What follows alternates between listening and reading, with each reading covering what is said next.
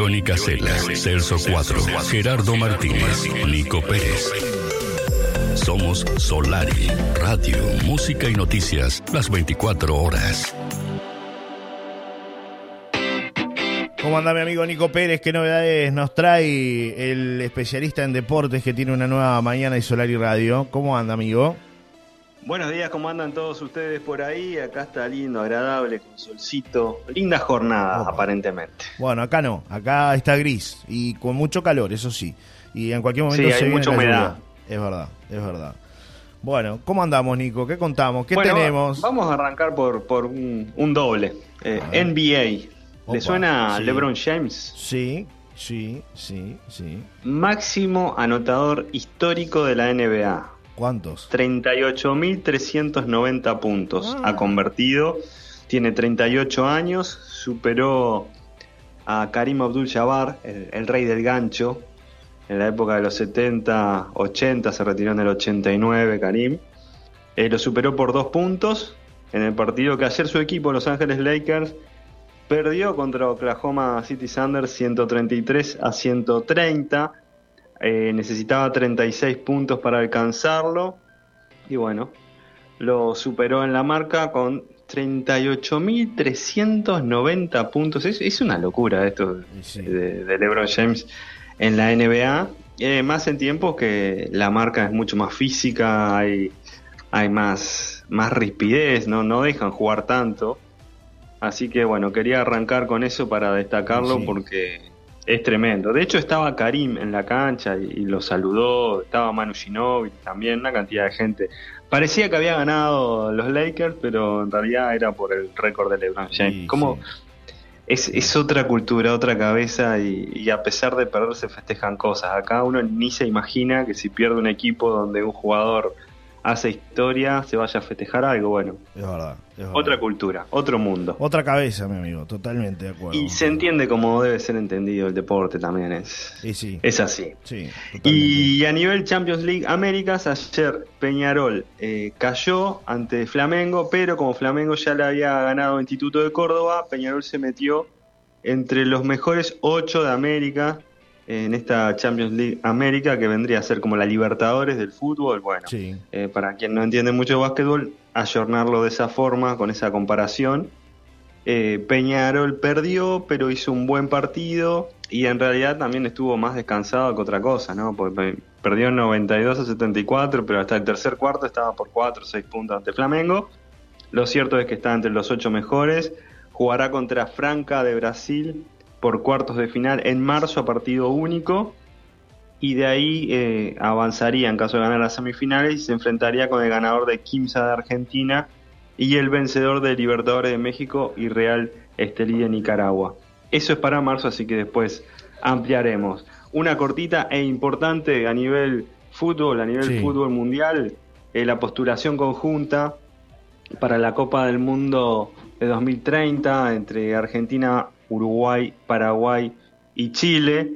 Esto se hizo ayer en Buenos Aires con la presencia bueno, de los presidentes de las federaciones, con el presidente de la Conmebol, con eh, Sebastián Bauzá como presidente, como presidente no, como secretario nacional del deporte, que también tomó la palabra y que va a estar en la comisión, va a estar a cargo de la comisión que lleva adelante este, este programa para planificar lo que sería el Mundial de 2030 con dos datos importantes.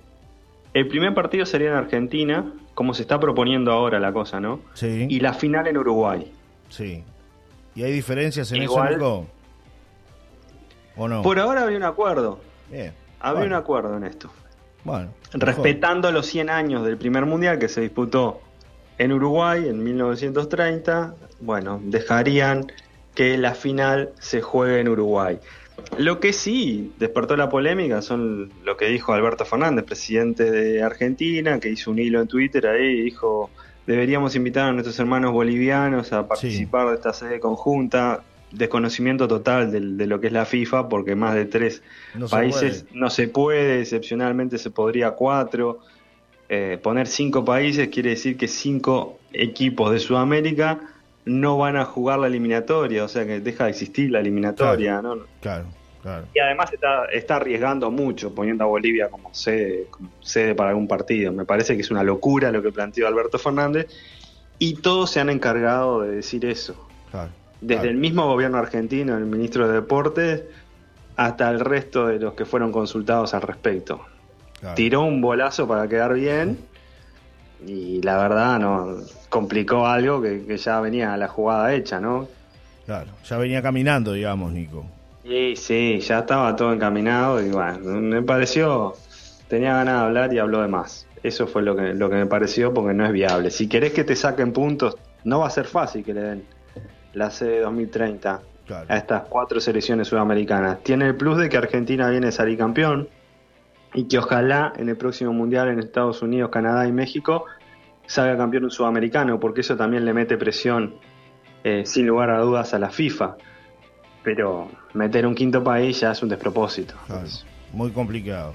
Es un eh, caos. Nico, metiéndonos en el fútbol de, sudamericano sub-20, juega Uruguay para estar más arriba y para llegar a la última instancia, seguramente con chance de pelear el, sudamericano. Uruguay ya clasificado a dos competencias que eran objetivo de la, de la Celeste, ¿no? Panamericano, y mundial eh, de Indonesia. Eh, se clasificó el otro día con la victoria categórica 4-1 ante Venezuela. Juega mañana 7 y media de la tarde ante Paraguay. Paraguay ha sido una de las revelaciones de este torneo sudamericano sub-20. Es la penúltima fecha del hexagonal final. Si Uruguay le gana a Paraguay, es candidato al título, porque además el último partido de Uruguay es contra el equipo que, que tiene que pelear el título, nada más y nada menos que contra Brasil, y que eso será el domingo. Bien. Y esto arrastra también algo para la fecha 2 de la apertura, porque el domingo jugaría la Luz Peñarol a las 20 horas, por la fecha 2. Esto se va a cambiar para el lunes porque se va a superponer con el partido de Uruguay-Brasil. Así que hay modificación. Ya le, digo, que va a haber un cambio en la segunda fecha de, de partido. es así. Fútbol uruguayo, no lo entenderías. Es así. Sí, exactamente. si quiere entenderlo, venga a vivir en Uruguay 10 años y ahí va a entender. Va a empezar a entender algo. Todo puede pasar. todo puede pasar. Nico, para, para cerrar, ¿qué tenemos? No, bueno, me parece que eso es lo más importante y destacar una cosita más, o dos cortitas. Valverde reconoció el mal momento eh, previo a una de las semifinales del Mundial de Clubes en conferencia de prensa reconoció el mal momento y que está trabajando y que su sueño es ser capitán del Real Madrid. Esa cortita y otra cortita es que el sábado se corre la doble San Antonio en Piriápolis, es la carrera más antigua del país, son 8 kilómetros, pero 8 kilómetros particulares porque son con la subida y bajada a un cerro, ¿no? Eh, no es un detalle menor, va a ser a las 9 de la noche los 8 kilómetros, pero ya más temprano, desde las 7 y media, habrá carreras de niños, de 4K, de 5K, hasta llegar a las 9 a la largada de los 8K en Piriápolis, doble San Antonio, con un paisaje hermoso. Perfecto. La última cortita, ¿qué pasó con Gastón Ramírez? Parece que hay algún tipo de acercamiento en Peñarol. ¿Hubo alguna charla ahí del presidente Carbonero? Rubio, Rubio habló con Gastón Ramírez, idas y vueltas, ¿no? Pero habló pensando en la segunda mitad del año. En junio. ¿Por qué? claro, porque puede pasar de que Matías Arezo, si Granada ve que anda bien, se lo lleve. Y sí, totalmente. Eso es una realidad, pero también creo que esto es una iniciativa de Rubio. La comisión directiva de Peñarol no, está de acuerdo. no quiere que venga Gastón Ramírez ahora. Porque el tema es que Gastón Ramírez al principio se había arreglado algo de palabra y después este hubo pretensiones económicas, ¿no? Como todo negocio. Es decir, hubo sí, ¿no? es un negocio. Claro. Lo, decimos siempre, es un negocio. Lo que pasa que me, parece, la impresión que queda, y me parece que medio general, es que Gastón Ramírez eh, tampoco fue muy claro. Primero como que estaba acordado con Peñarol, o Gastón Ramírez o su representante, pero que termina dando la cara es él. Claro, claro. Después lo anuncian como que va a ir a River Plate y después dice que se va a quedar en Italia. Claro. Que no va a venir a jugar acá. O sea, hubo un manoseo bárbaro e indecisiones que queda el jugador, no queda bien parado el jugador realmente. Claro, claro. Bueno, bien, así están entonces las cosas en el ámbito deportivo, querido amigo. Nos reencontramos el viernes para seguir hablando de deportes, ¿te parece? Ya con el resultado seguramente de la sub-20 y bueno, todas las novedades de cara a un nuevo fin de semana futbolero que se viene y otras actividades deportivas también. Te mando un abrazo. Me parece muy bien. Abrazo y buena semana. Que siga todo bien por ahí. Igualmente. Chau, chau. Chau, chau.